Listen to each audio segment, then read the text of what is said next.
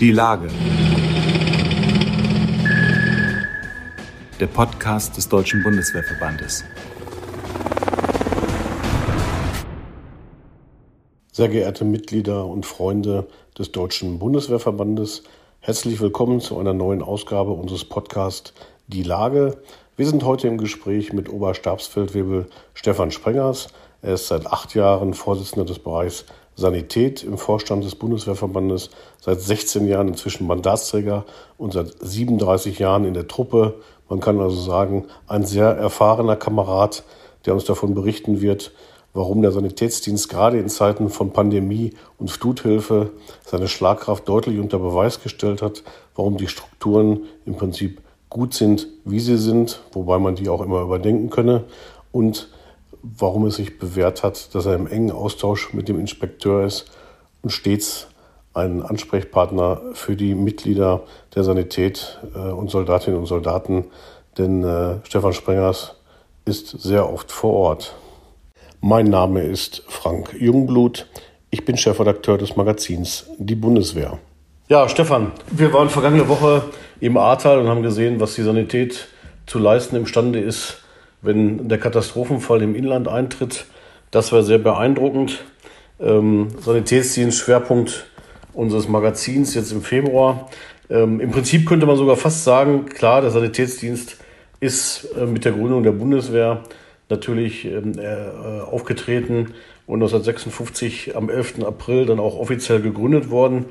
Die ersten Lazarette, so habe ich gelernt, sind aber 1957 in Amberg, Detmold, Gießen, Glückstadt und Koblenz ähm, aufgestellt worden, sodass man fast sagen könnte, der Sanitätsdienst wird jetzt 65 Jahre alt, aber so ist es natürlich historisch nicht richtig, aber es gibt viel zu, es, es gäbe theoretisch was zu feiern.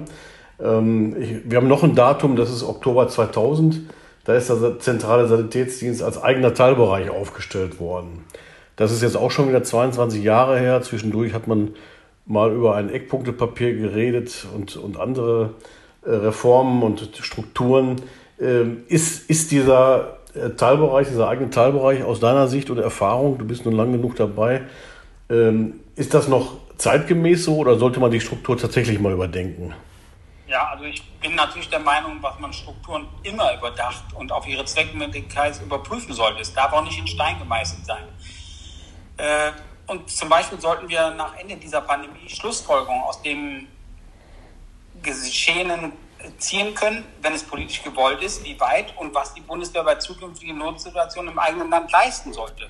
Eine Infragestellung des Organisationsbereiches des Sanitätsdienstes halte ich aber für völlig falschen Ansatz, denn die ermittelten Zahlen, die gerade in Bezug auf das Eckpunktepapier ausgewertet worden sind, zeigen ja eindeutig, was diese sogenannte Kaltstartfähigkeit, nämlich das Zusammenziehen bestimmter Kräfte unter einer Führung, äh, eben das ausmachen, was er sein Dienst leisten kann. Und das zu zerschlagen oder in Frage zu stellen aufgrund von Haushaltsdienstposten halte ich für absolut den falschen Ansatz. Aber natürlich immer Strukturen müssen äh, bewertet und hinterfragt werden und sollen nicht für ewige äh, Zeiten gelten. Das soll aber für alle Bereiche sein. Das ist meine Meinung dazu. Ja, ähm, als Vorsitzender Sanität in DBWV, du machst das auch schon einige Jahre, bist gerade wiedergewählt worden, bist du natürlich im engen Austausch mit den Kameradinnen und Kameraden.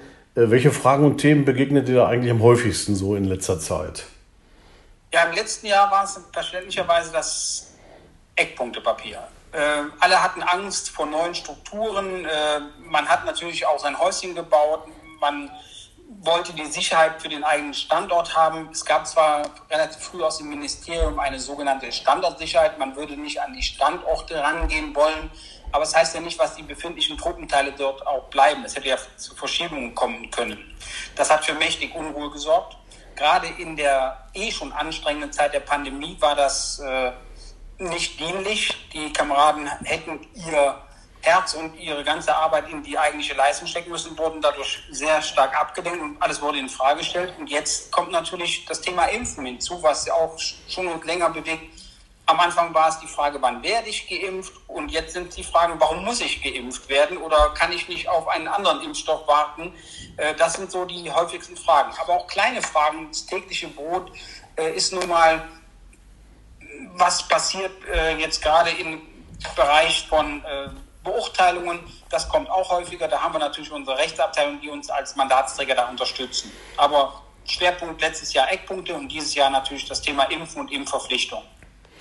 Das alles, was du beschrieben hast, Stefan, äh, hat natürlich sozusagen als Basis, dass du im engen Austausch stehen musst mit den Kommandeuren und natürlich ja letztlich auch mit dem Inspekteur des Sanitätsdienstes. Ähm, äh, wie eng ist da euer Austausch, um wirklich die Themen auch an ihn heranzutragen? Trefft ihr euch regelmäßig? Wie muss man sich das vorstellen? Ja, also ich bin erstmal sehr dankbar äh, mit unserem Inspekteur, Herrn Generaloberstaatsinspektor Baumgartner, einen äh, regen Austausch habe. Äh, und ich schätze ihn sehr. Ich kenne ihn schon aus vorherigen dienstlichen Verwendungen. Ich bin nun mittlerweile 16 Jahre im Mandat. Da trifft man sich auf einigen Tagen und Veranstaltungen. Ich habe das große Glück, als Vorsitzender des Bezirkspersonalrats ihn monatlich in einem Monatsgespräch zu haben. Und wir unterscheiden sehr wohl die personalratsmäßige Arbeit und die verbandspolitische Arbeit. Äh, er ist selber schon langes Mitglied in unserem Verband.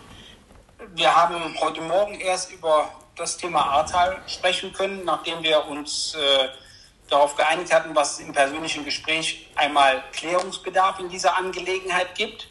Also der rege Austausch findet statt, aber nicht nur im Bereich Inspekteur und Vorsitzender, sondern auch im Rahmen der Kommandoführung mit dem Chef des Stabes und den Abteilungsleitern bis hin zu den Kommandeuren der Fähigkeitskommandos. Da ist das große Interesse, was das Netzwerk aufrechterhalten wird, zum Wohle der Mitglieder und zum allgemeinen guten Bild in der Truppe. Also das findet statt. Da bin ich auch sehr dankbar für.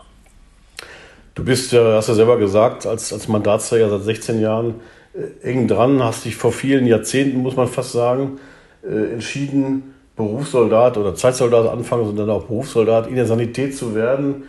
Was hat deine Entscheidung beeinflusst? Was macht die Sanität so besonders aus deiner langjährigen Erfahrung im Dienst? Ja, also ich bin seit meinem 17. Lebensjahr Soldat und bis heute, also nach über 37 Dienstjahren, bereue ich diese Entscheidung nicht. Ausschlaggebend war für mich damals natürlich mit 25 Jahren das gute dienstliche Miteinander. Das war ein tolles Team in Aachen, das ich damals äh, mitführen durfte. Ich hatte gute Vorgesetzte, die mich gefördert haben. Es hat Spaß gemacht. Und hinzu kommt natürlich auch der Faktor, was wir was Gutes tun. Wir sind ja für die Gesundheit da, für das höchste Wohl des jeweiligen Betroffenen. Und das macht schon Freude, in so einem Bereich zu arbeiten. Nicht zu verschweigen ist natürlich die berufliche und finanzielle Sicherheit, die man als Berufssoldat hat. Und das als junger Familienvater hat das natürlich auch dazu beigetragen, diese Entscheidung zu treffen. Deswegen hat sich wahrscheinlich äh, anhand deiner Ausführungen die nächste Frage fast erübrigt, ob du dich wieder für den Sanitätsdienst entscheiden würdest. Du hast ja auch dann deine Ausbildung da absolviert. Äh, wahrscheinlich ja. Ja, natürlich. Also das, ich wollte gar nicht äh, am Anfang zur Sanität. Bei meiner Freiwilligenbewerbung standen ganz andere Truppenteile, die ich hier nicht nennen möchte, auf dem Tableau. Bin sehr dankbar, was ich hier gelandet bin, was ich äh, mitgestalten durfte. Und ich erlebe auch äh, etwas Besonderes in der Sanität. Also Kameradschaft, die in den Einsätzen sich ganz besonders prägt. Ich glaube, äh, da stechen wir vor allen anderen Organisationsbereichen und TSK-Bereichen wirklich hervor. Das stimmt. Das ist ein tolles Team. Es macht Spaß. Und ich habe es ja eben schon gesagt, wir helfen. Und das alleine, ne, das ist schon viel wert. Also ja, immer wieder gerne. Das heißt, äh, in der Sanität zu dienen, das ist äh, wahrscheinlich auch mehr als ein Beruf.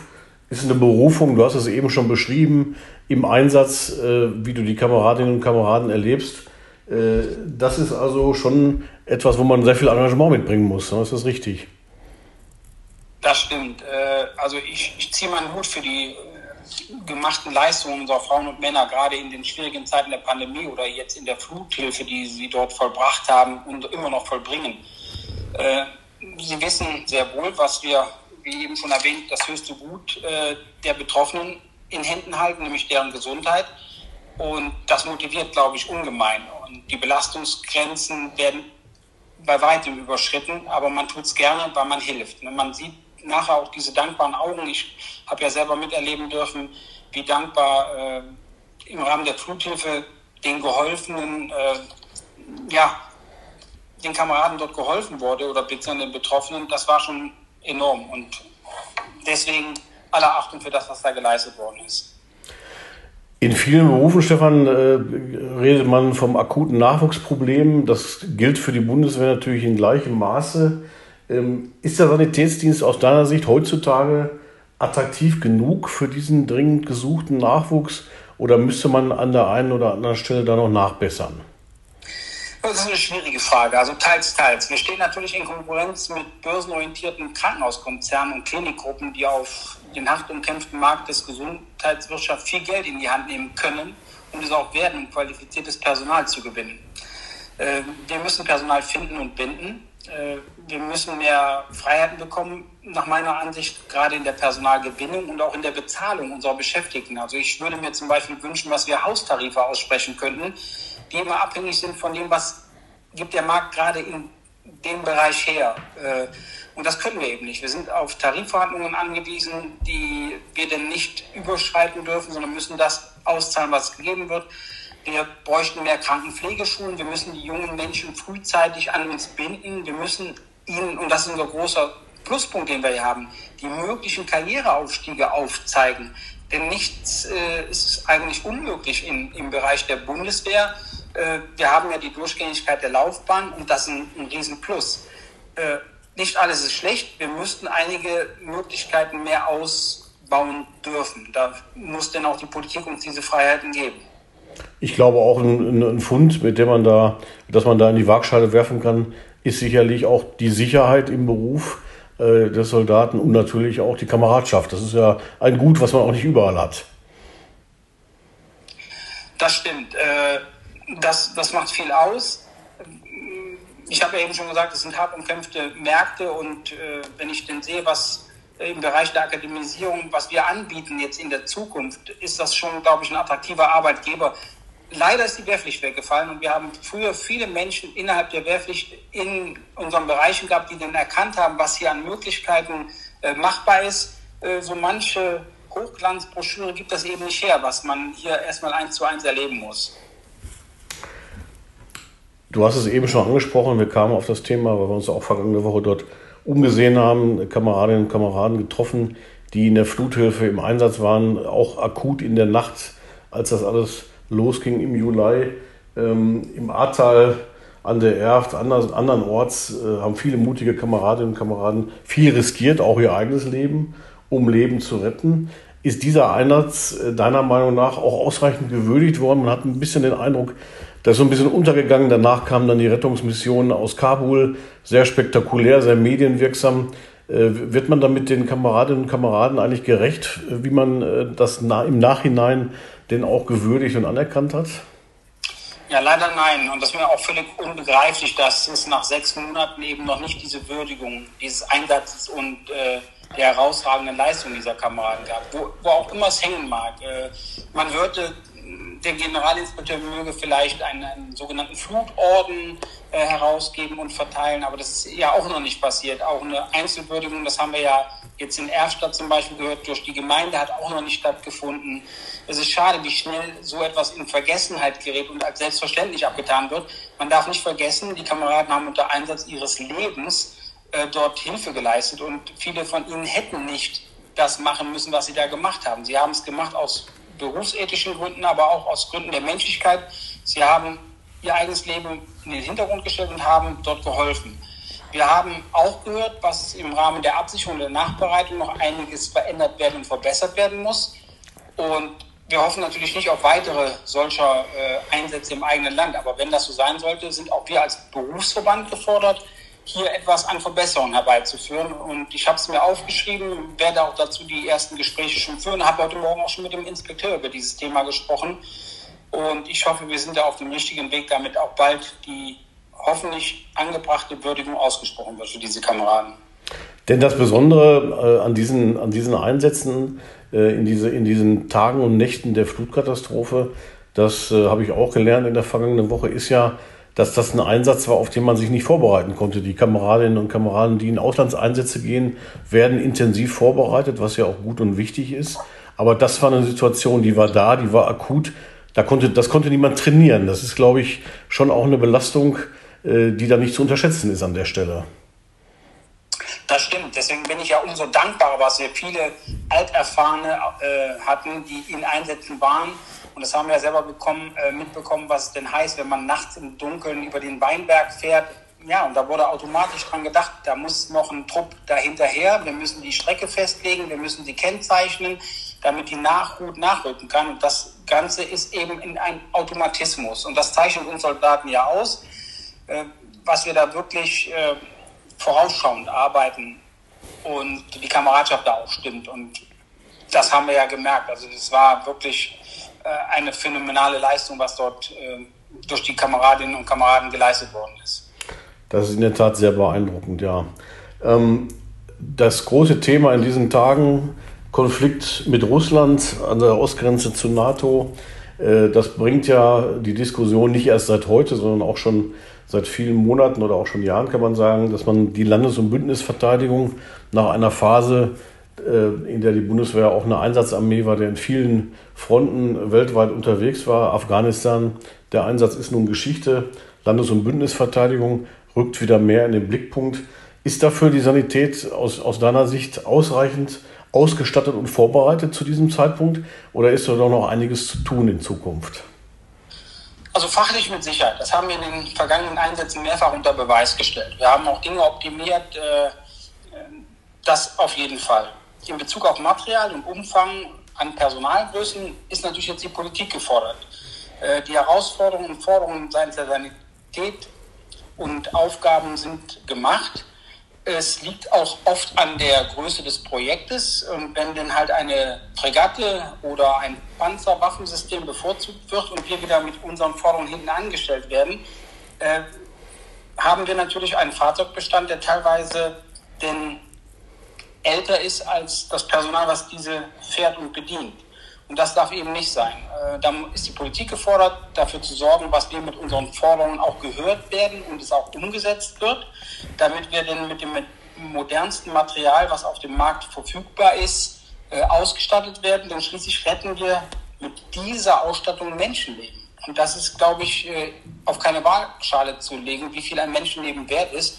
Also müsste es da schnell, schnellere und zügigere Beschaffungsvorhaben geben. Ja, das war, glaube ich, ein ganz guter Überblick über den Stand der Dinge bei der Sanität. Ich bedanke mich fürs Gespräch und weiterhin viel Erfolg im Einsatz für unsere Mitglieder.